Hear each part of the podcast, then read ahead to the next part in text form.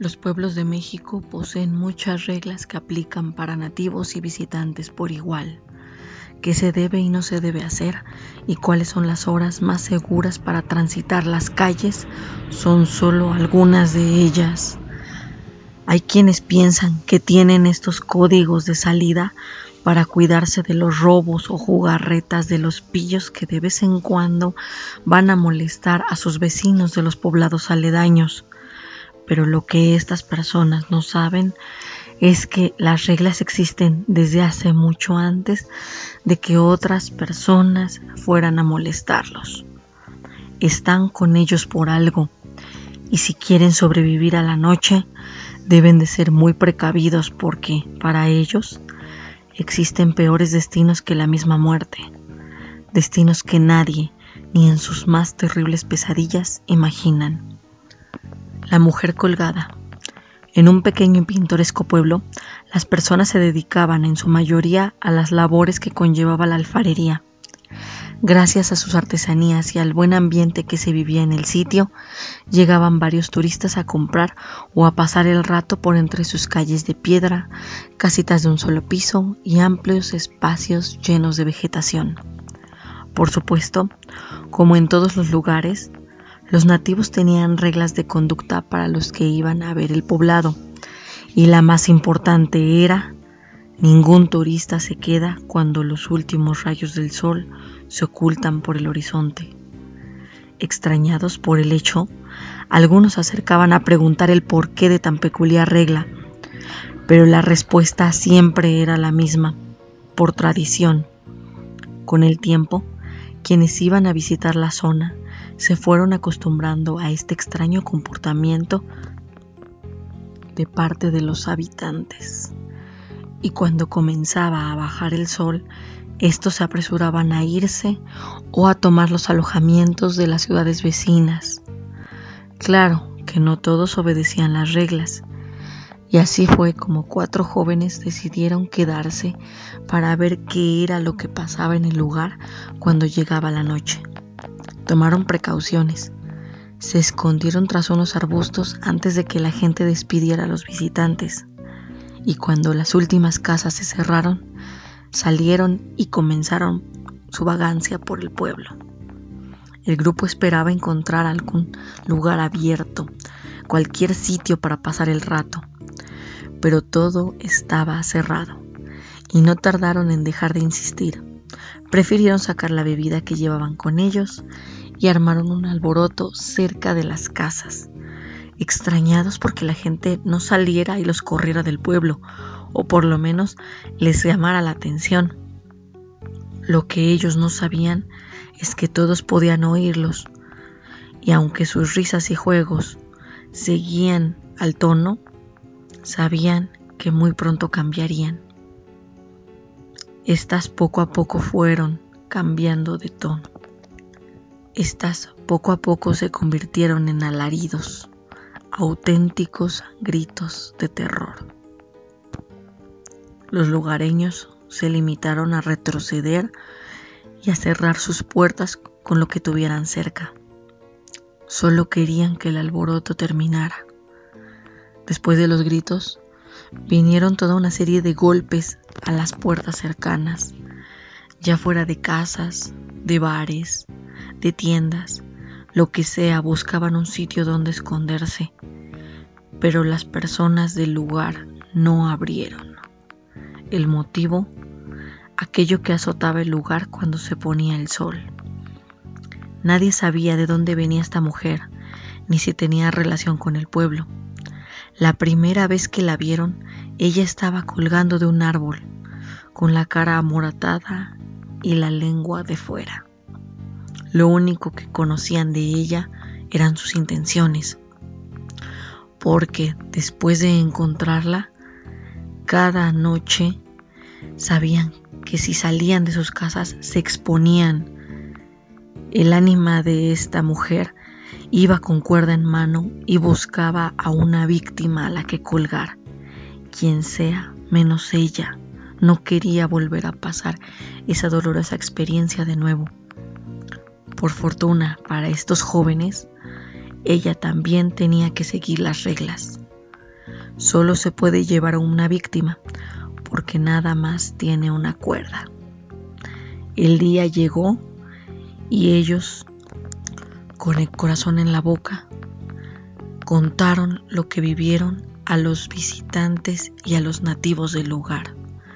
Muchos no creyeron, pero otros les advirtieron a ver si ahora sí harían caso a las leyendas y a las tradiciones que se vivían en los poblados.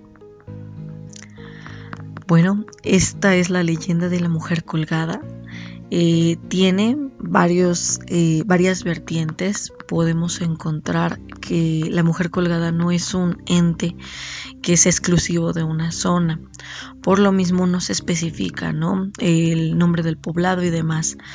Ahora, ya yéndonos a los rasgos distintivos de esta ánima, de este espectro, sí, este, la mayor parte de las personas relata que esta mujer, bueno, pues porta eh, un camisón blanco que parece tapar casi todo el cuerpo, a excepción, bueno, del cuello y la cabeza. El cuello se, se sabe, ¿no? Que tiene estas marcas, bueno, muestra estas marcas un poco más oscuras en donde se supone va la cuerda. la cabeza, pues ya sabemos, ¿no? Tiene el cabello largo, cayéndole y medio tapándole el rostro. La tez, lógicamente, pues es pálida y traslúcida, como la de otros espectros. Pero eh, algo que distingue a esta ánima y que los que dicen haberla visto, este es un rasgo ya distintivo de la, de la aparición, es este asunto de, de cómo tiene el rostro, el amoratamiento porque dicen que se nota cierto tono un poco más oscuro en sus mejillas, producto del el ahorcamiento justamente, eh, la lengua de fuera. Y también comentan que parece que el cuello eh, lo tiene un poco eh, como desplazado, como fuera de lugar. Pero bueno, eso ya, eso último, ya por lo menos eh, lo han comentado más a últimas fechas, ¿no? Hay personas que este, se apegan más a que nada más se ve esto del amoratamiento del rostro y lo de la lengua de fuera, pero bueno, últimamente sí, este, se ha agregado más este asunto. Esto y el hecho de que pues lógicamente no se pueden ver los pies de esta, de esta criatura por entre la bruma que parece rodearla, ¿no? Ahora si nos vamos al asunto de de este sus si es que habla o si es que comenta algo su psicología pues en general eh, pues no parece que no dice nada solo se limita a perseguir a las personas que pues osan estar fuera de, de noche en sus territorios.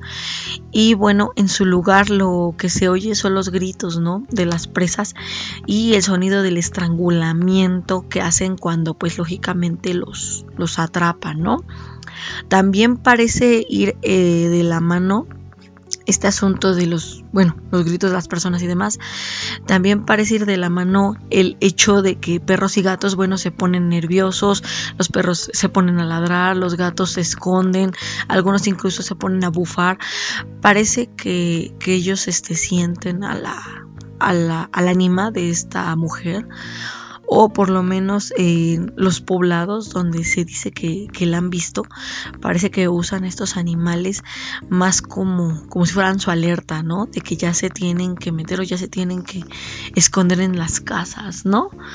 Eh, se dice que, como les comento, no tiene un sitio establecido, ¿no? La leyenda cambia mucho dependiendo del lugar y de y justamente de las tradiciones de las personas que habitan este sitio. Eh, yo escuchado varias vertientes de lo que es esta leyenda. Y por ejemplo, bueno, una viene de, de, Coyoacán, justamente del callejón del aguacate. Se dice que también tienen ellos a su propia mujer colgada. También este hay otra mujer colgada muy cerca de, de, ciertos panteones en este caso el panteón de Tezonco también comentan algunos lugareños que también tienen a su propia mujer colgada que también parece tener cierto, eh, cierto comportamiento parecido al de, al del ánima que, que, les acabo de relatar. Entonces, como les comento, no, no hay un lugar establecido para esta, esta criatura. Entonces, pues sí se recomienda que, que, tengan cuidado, ¿no? Al momento de que estén vagando por algún sitio de estos y no conozcan bien lo que es la leyenda. Ahora, bueno, como rasgos especiales, bueno, ya sabemos este asunto de la lengua de fuera.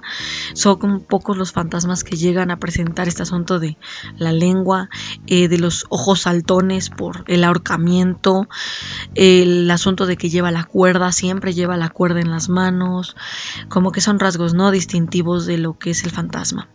Ahora, en cuanto a motivación, pues ya sabemos que lo único que la guía es colgar a alguien con su cuerda, ¿no? Cualquier persona eh, le vale, no importa si es niño, adulto, anciano, hombre, mujer, eh, lo único que la motiva es justamente no que, llegue el amanecer y que ya no sea la que tenga que usar esa cuerda de nuevo, ¿no?